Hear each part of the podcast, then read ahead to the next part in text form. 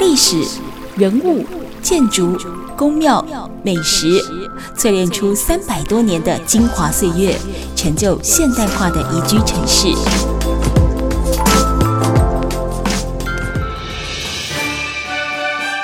走进台中故事馆，处处有惊喜，句句有故事。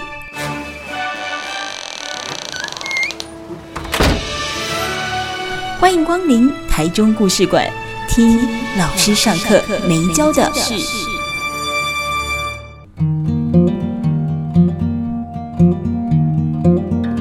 Super 九九点一大千电台台中故事馆，我是念子哦。今天节目当中啊，我们访问到的是台东大学儿童文学研究所的副教授尤佩云老师，还有呢新锐漫画艺术家周建信两位老师，聊的是来自清水的孩子，讲的是呢台中在地清水人蔡坤林前辈的生命故事哦。节目一开始提到的，呃，就说我访过的那一本书的作者，我们只能歌唱。我在里面那本书里面还看到，就说，哦呦，当初是你。这个案子如果要能成案，十二个人，就他们有基本的业绩耶。对，他 他们事实上是就是有点像是就好扯啊，呃，一群人就牵连在一起。那他他事实上那个立案，就是他后来成案的那个案，根本那些人他不认识啊。对对对，对不对？就是就像刚刚主持人讲，他 就是就是串在一起。而且他他也没有发传单啊，就是他他的呃就是判决书里面有提到说他参加这个就等于叛乱组织的读书会，对，同时他有去车站发传单，对。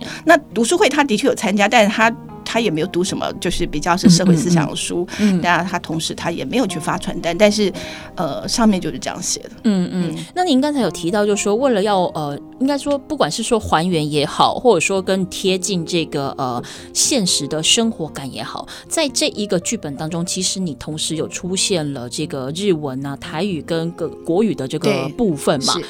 呃，为了要保留它，就说你你是因为听蔡坤林前辈的，比如说口述，或者说他在讲述这个东西，你觉得，比如说放他的原文，比如说他用台语讲，你就用台语呈现；他用日文讲，你就用日文呈现，还是说你有希望做怎么样的一个设计？呃，当然。因为我去过日本念书嘛，哈，所以就是呃，我们在聊天谈话或者是访谈的时候，他就是日文、台语、国语，就是三个语言就是一起讲。哇塞，对对，那好忙。对，那我我觉得这个部分可能对他来讲是一个最自然的表述的方式，因为他的童年其实真的是所有的求学阶阶段都是用日文嘛。那后来他也跟日本做生意啊等等，就是其实用了很多的日文。那只是说我们在这个故事里头呢，我们要去表现说，其实台湾在这个呃所谓改朝换代的这个历程当中，我们有有一些呃很很很多时候会有一些错乱，对不对？譬如说，在日治时期，我们的国语是日文啊，哦对。对对对对，对，所以所以他就本来就是，他们就是应该说日文嘛，嗯、就是在学校里头。好，那呃，在家庭里面呢，就是他当然是所以本省人家庭，他们就是说台语啊，对不对？嗯，那当然他们可能学生老师之间会有呃说日文，回家说台语，然后再来就是战后他要说说中文，对不对？那还有呃，我们也有一个 就是有趣的这个嗯。他他他呃，战后就是我们很多的应该是那个青年来到台湾嘛，那他的呃台中一中的老师，比如英文老师就换人啦。啊，对啊，英文老师是山东人，我不知道他的山东英文非常难懂。对对对，那我们为了想要表现那个山东英文，我们也想办法。对对，就是让你呃，当然我们呃就是在下面有小小的这个就是呃对，就是有点小小的翻译啦，就你会知道说呃他是在讲什么，但是你会让他让。让你知道，就是说它其实是有一种干扰，嗯嗯，但是我觉得这种干扰是好的，就是呃提醒读者，就是那个时代是这个样子。嗯嗯，所以你在口访他，就在收集这些资料，你花了多久时间？呃，我大概从呃。二零一六、二零一七、二零一八、一九，我现在还继续在做，对对对，就是我们现在目前是做到了，就是第呃第二本，就是呃，因为现在募资是呃四本全部完成是到二零二一，对对，那的二月嘛，哈，那目前第一本就是。已经完全完成，第二本目前就是在呃紧锣密鼓的这个就是校对跟编辑当中，第三本呢还没有制作，对 对对。对对对，建新老师叹了一口气，对对对，那那这个部分当然也也卡在我这边脚本，其实也还没有完全完成，嗯嗯嗯，那我我觉得呃就是因为这东西都就是你前面的前置其实是蛮长的，那在这个。制作创作的过程中，其实我们也会，嗯，就是有一些讨论，有一些修订，嗯嗯，对。这一套四本，你用了四个不同的主题去框住它嘛？对。那这四个断点，这四个命题啊，对，是跟蔡前辈讨论过，还是说你是怎么样去切分它？呃、没有哎，没有跟他讨论过。但是，呃，我我想第一个就是到第一，呃，第一个就是他，当然他的童年到他被抓的那一天，嗯、就是一九五零年的九月十号，嗯哼，就非常清楚。的那一天发生什么事情，然后那边就黑掉了，就是你好像看的一个呃，就是 to be continued，好，请请看续集。那第二个开头就是那一天的，就是呃，他被抓了之后回来发生的事情，嗯、然后到他当然就是进入审判啊等等的一些东西，那一直到绿岛，嗯、然后到他出绿岛的那一天，嗯，然后回到家的那一天，嗯、就是第二次。好，所以我觉得那当然就是一个对他来讲，这就是生命的一个阶段。嗯、呃，因为第二次就是一个突然之间一气变色嘛，嗯嗯、对人生突然变色。嗯、那第三次我们目前就是呃，他出狱之后，然后到他呃一九九零年，嗯，第一次。呃，从自己自愿或者说可能把自己的故事讲出来，嗯嗯、他当时就写了一篇，就是呃，就是书呆子的，呃，就是呃，青春之墓嘛，哈，就是青春的坟墓这样子，呃呃，一个书呆子的牢狱之灾这样子。那你可以想想看，一个人在一九六零年。就是他出狱，一直到一九九零年的三十年之后，嗯，他才敢把自己的故事说出来。然后他那个故事登在就当时的那个呃，就是《中国时报》，嗯，然后就分了四天去去去连载这样子。那是因为我们解严了，嗯嗯。那解严了之后呢，呃，他们就是呃台中一中的同学，就是刚好就是几十周年毕业几十周年，也要做一个呃，就是毕业毕业之后的纪念册。嗯，然后开始大家就啊回忆当时台中一中发生什么事啊之类的。那他看到一些同学们写了一些东西之后，呃，他终于愿意开口，或是肯开口。他当时第一次写的时候，他还是用日文写的哦，因为他。不想让他的小孩知道这件事情，你是不是觉得很、oh, 很难过？事实上，他就会觉得说，这是不会伤害到他们，嗯、所以他还是会有那种担心的感觉。对对对，但后来当然他呃这个东西解开了，对，那只是说在当时呃。他们开始可以说自己的故事，嗯、那开始就是，我觉得这是一个，也是一个很大的时代的转变。嗯、所以这部分是第三，哈、嗯。那到第四的话，就是呃，他后来就是他事实上在。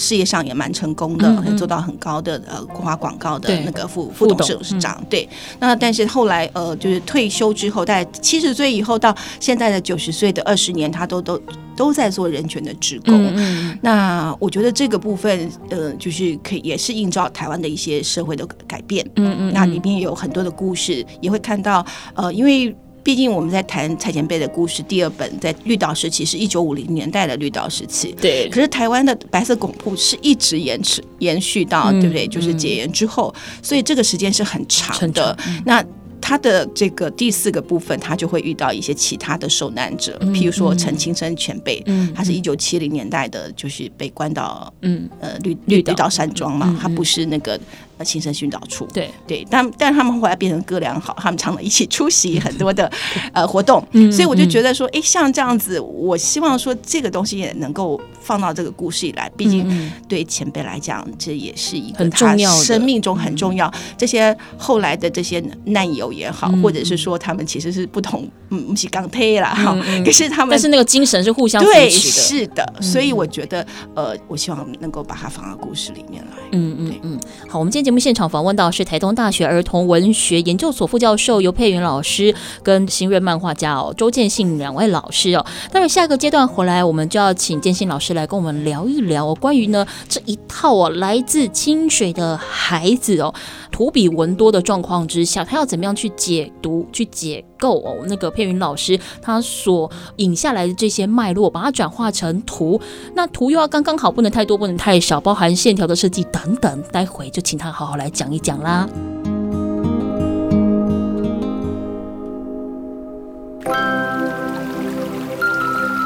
历史、人物、建筑、宫庙、美食，淬炼出三百多年的精华岁月，成就现代化的宜居城市。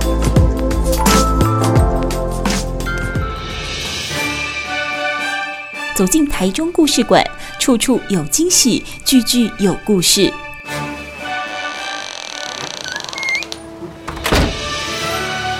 欢迎光临台中故事馆，听老师上课没教的事。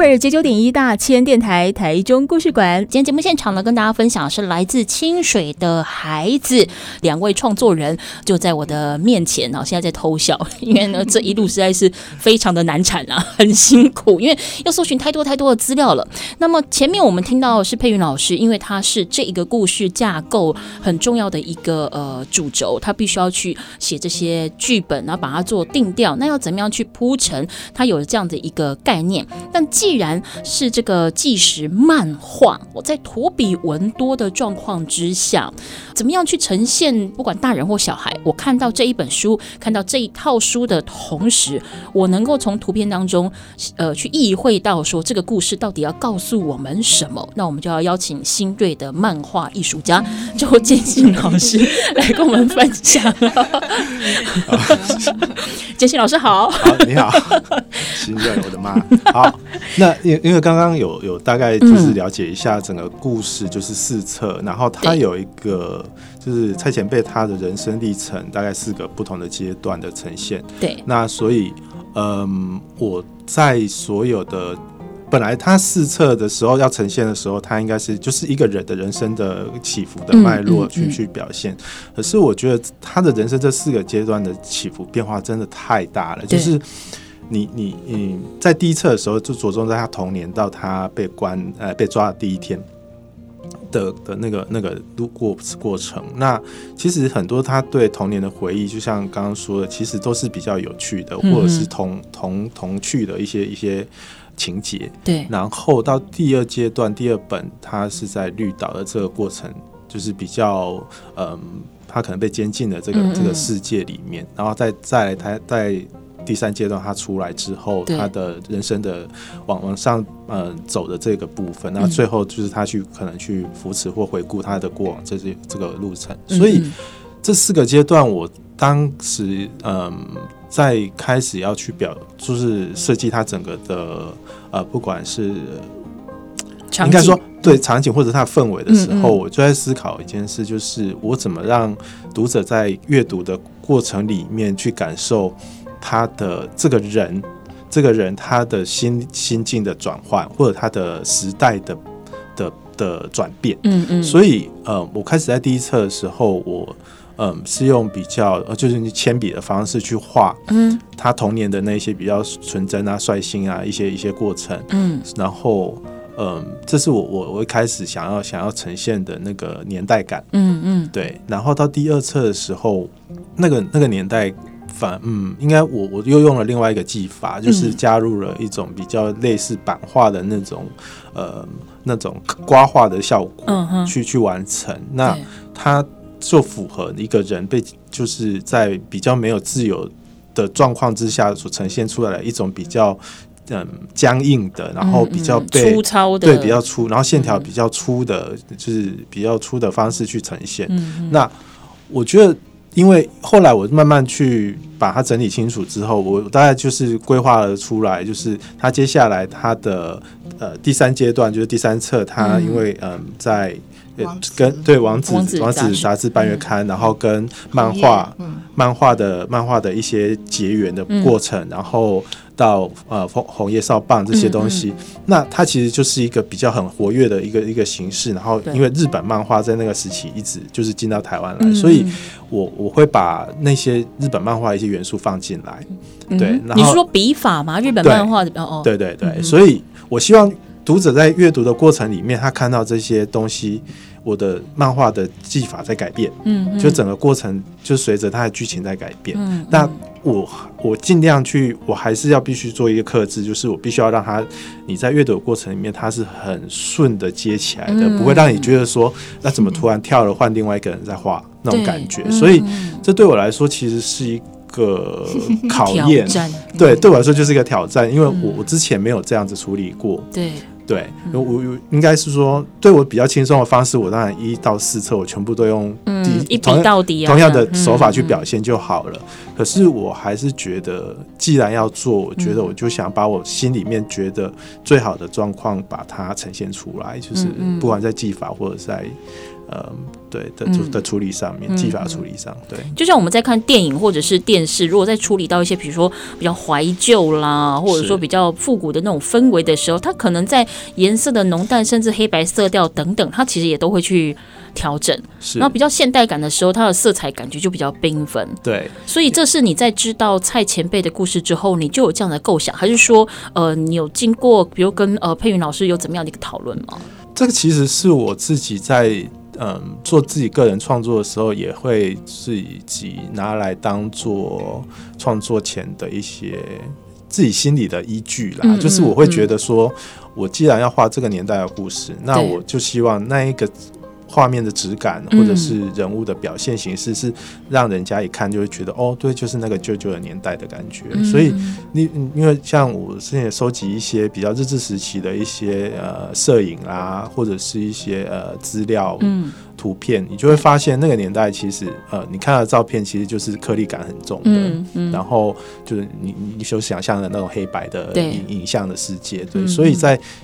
在第一册的时候，他其实有出现，例如说蔡蔡前辈他的全家福的照片，他、嗯嗯、他其实就是那种很粗的那种粒子感，对，嗯、所以我用铅笔方式这样把它就是结合在一起，嗯、我我觉得应该在视觉上面看起来还蛮融合的，对。嗯、那到第二册的时候，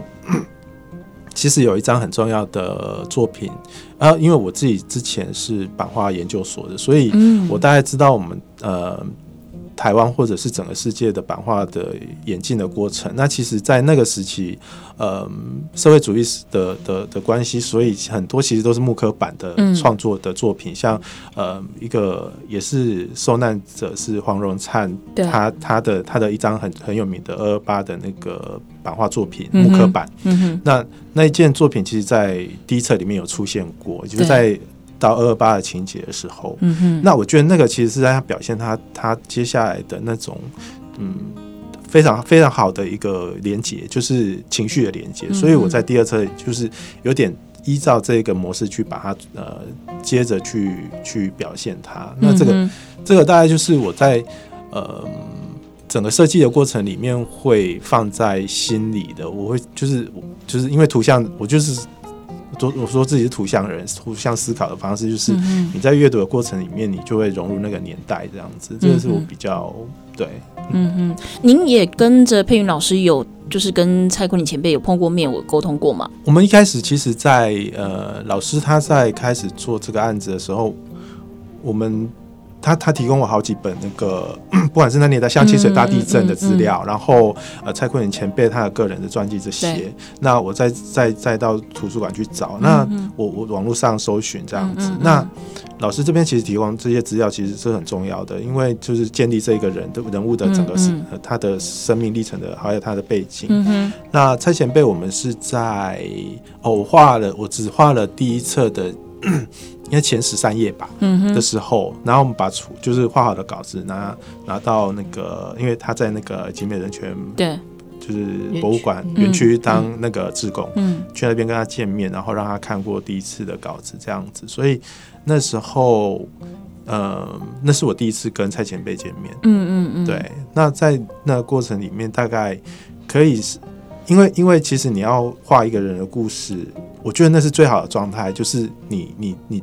看过他、接触过他之后，嗯、你会了解这个人他散发出来的气质是什么。嗯嗯。那这个气质里面，因为我们看过他的这些，不管是传记或者他他的过往的历史也好，你会知道他现在这个样貌，其实他是由前面这些这么多东西所累积出来的。嗯嗯嗯。对，所以我我大概可以。嗯，透过这些方式去更接近他的原型，对，去揣摩一下他的他的人生的整个变化。这样，嗯嗯。哎，老师，我看那个计划的时候，我发现到说你有特别为这个计划设计了四款的藏书票，对不对？那这四款藏书票还有不一样的花跟花语，为什么会有这样的发想？就是我们的佩珊社长，他他因为他知道呃，他知道我是做就是制做版画创作的。嗯嗯那他就觉得说，那要不要为每一本来制造呃制呃制作一张藏书票这样子？对。那当然就是要讨论藏书票内容到底是什么。嗯嗯嗯。嗯，我我那时候时候想的是说，嗯，如果只是呃蔡前辈的他的四个样子，嗯，就是从童年到到他的就是现在的状态这样。对。那我会觉得这样好像有点太一般。这就。嗯，对，应该是说，我我想要他更有一点深意在里面，嗯、就是你看到的时候，他可以去研究这为什么是这个，嗯，那种感觉，嗯、而不是哦，这是一个人的样子，嗯、不同四个阶段就这样。嗯、那我希望，所以我在 设计的时候，我提出一个，我觉得，因为在老师的剧本里面，我们我可以看到他老师会特别去，例如说强调像呃波斯菊。就是呃，蔡前辈他家院子前面的波斯菊哦，对，然后第二册会有出现百合花，对，就是像像绿岛，绿岛就是野百合的的的一些场景，对，所以我觉得这个东西其实这个花在里面出现的时候，我觉得它一个是会引起蔡，就是故事主角他自己。因为他他看到这个花，他想到了他自己家里，嗯，这些事情，所以我觉得他其实是一个很好的引子。所以我后来嗯就设计了四款的花，对，然后去查它的花语是没有办法呃符合这个整个他的人生的阶段，所以我们他第一册里面出现的是波斯菊，对。对，花语忘记了，纯真自由。OK，好，纯真自由，那是不是很符合他童年的那个状态？嗯，对。然后第一册就是波斯菊，对，在他家院子他种的。然后第二册其实就是百合，百合高雅纯洁，对，就是绿岛的那些百合。对。然后第三册是铃兰，对。那铃兰它其实就是幸福归来的意思。嗯嗯。那我把它运用在你在藏书票里面，其实是他们他他的结婚照，就是他他蔡前辈跟他那个。妻子结婚照的后面的壁纸上面，哦，对，所以你仔细看，它后面壁纸全部都是铃兰花，嗯嗯，对。然后第三啊第四册的话是太阳太阳花，对，因为它其实也跟他的生命历程有关系，它其实也出现在太阳太阳花的运动的场合里面，嗯，没错。那所以。再加上太阳花，其实它就是一个比较勇敢、勇敢的阳光的一个一个比较积极的角色，对积极的角色。所以你可以从这四种不同的花语里面，然后去映照蔡前辈他的人生的不同的阶段。所以我当初觉得哇，真是。太巧了，太好了，就就是花了，对，所以我就把它放进来了。嗯哼，因为我觉得这个还蛮特别，就是像您刚才提到，就是说一般我们可能会用他人的形象呃去做不一样的一个变化，你却用花跟花语来映照他的故事的内容，这是另外一种呈现的方式，不落俗套，果然是新锐漫画家。自己的拍手，自己的拍手。台中故事馆，我们今天节目现场访问到的是尤佩云老师跟周建信两位老师。那么两位老师呢，也是来自清水的孩子这一套的纪实漫画的共同创作人。还有哪一些值得大家了解的小故事呢？我们待会下个阶段回来继续聊。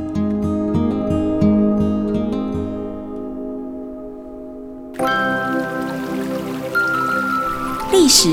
人物。建筑、宫庙、美食，淬炼出三百多年的精华岁月，成就现代化的宜居城市。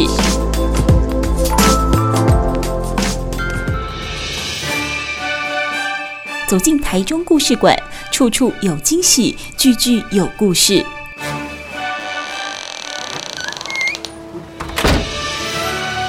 欢迎光临台中故事馆。听老师上课没教的事。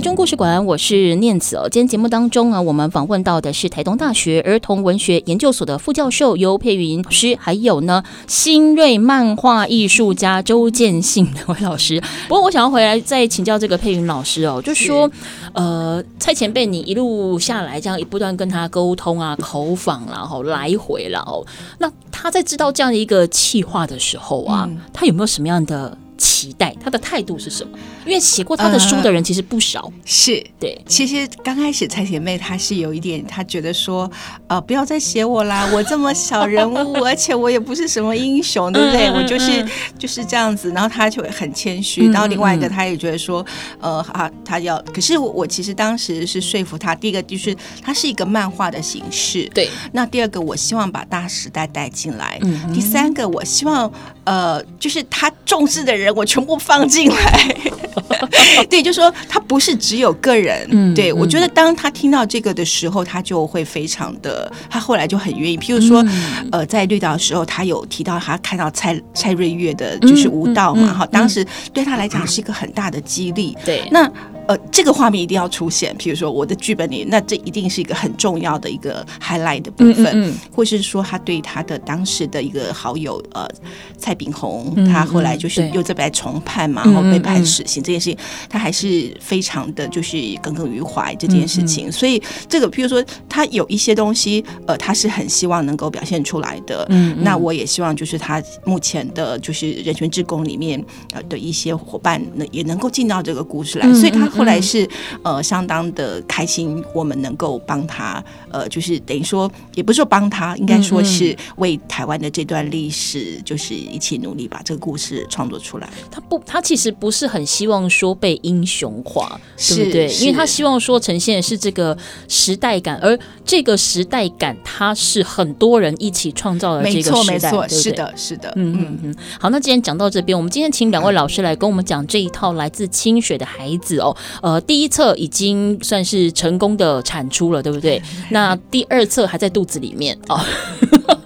呃，已经已经已经是上我们在在编辑的阶段了，就是他已经图稿已经完接近接近这个完成期。对对，因为事实上，呃，它它相当繁复，譬如说，呃，你的语言要再确认，譬如说台语要再确认台语，嗯，台语的书写，台语后面要翻成中文，日语的部分，日语还要在那个第二次还是有这方面语言，嗯，那我们还做了，对，这可能要跟就是也是宣传一下，就是我们有做一些就是关于历史的方面。的一些小知识是放在后面的哦，在那个书里面有课，是的，是的。譬如说，我们可能有一个啊清水这个神社，对不对？清水神社的一个场景，那清水神社是什么时候什么时候盖的？然后它是一个什么样的呃，就是什么样子的背景等等。那黄明化等等。那譬如说，呃，我们的图我们会取里头的漫画里头其中的一张图放在里头，变一个缩小的图，那旁边就做一些这样子的介绍。对，那就不会去影响到说你在看漫画。同时，你还还要去介绍清水城社，嗯、哼哼，可是它就是呃，你可能一晃眼就它就是只是一个背景，嗯，但是你可以在后头再去追溯，那、嗯、你再回去看这个呃漫画。内文当中的清水神社，你又会有不同的感觉，嗯，嗯，你会更知道呃为什么这个故事会在这个场景里头发生。我觉得这就是这一套书值得被呃收藏的原因，是因为它不单单是一个人物志，它其实像刚才呃佩云老师提到，他其实也把这个地方志的精神带进来了。他不是说只有单纯讲这个人，因为如果只有单纯讲这一个人的话，他的确离我们还是会有一点点的距离，因为我们真的不是跟他那么的。呃，熟络对。对，譬如说公园眼科，对不对？大家现在都知道是一个很好买 欧米亚给的地方，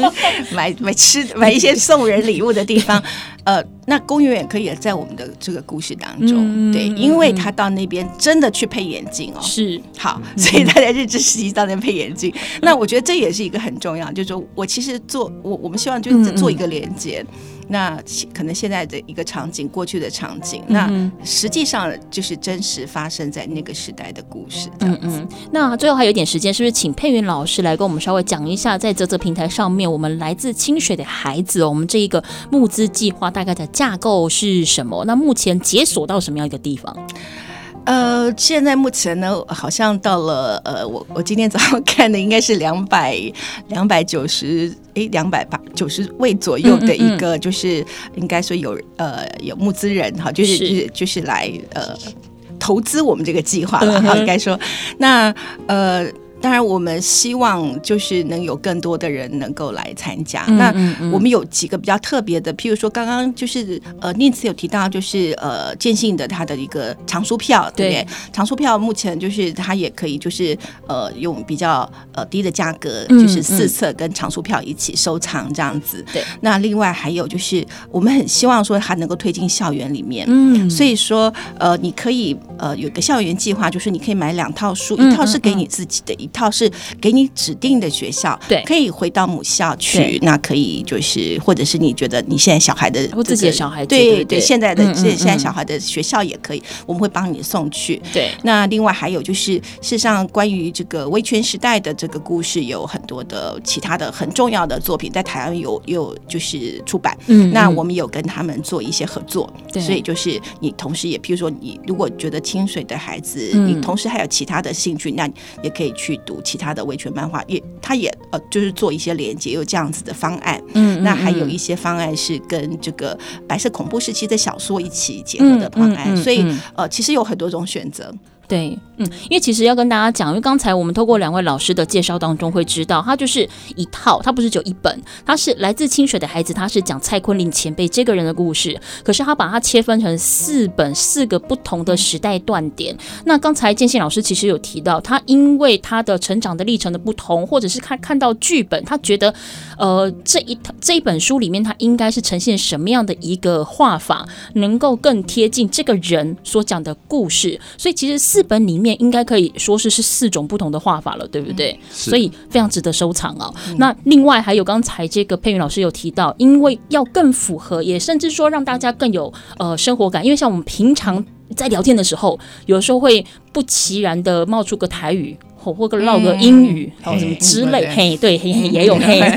你连看八点档都会。是台语剧都会讲英文了，所以它其实是很有一个呃时代感跟生活感的，所以让你看的不会觉得说哦，他就是在讲一个历，不能讲他是历史人物，他现在还在，就是在讲一个一个呃可能经历过历史大事件的人物，他并不是教科书。其实你现在只要在各大呃搜寻网站上面搜寻来自清水的孩子，大概都可以连接到呃包含呃慢工出版的脸书，希望大家都可以多了解一些呃台湾的故事，他。来自清水，但不代表他只讲清水的故事。他讲的是我们整个台湾在那个大时代之下，我们的民生生活、街廓样貌，甚至经济活动，还有那个乐趣不同，但是都一样精彩的童年。去看卖过去的人吼是怎样偷偷摸摸跟在狗魂那恰后边，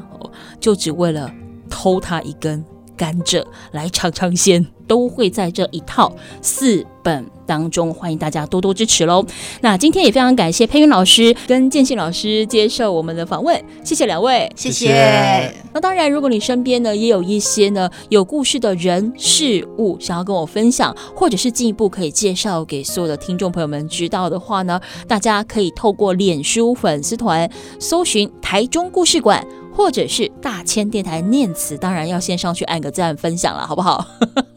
台中故事馆，我是念慈，我们下次见喽。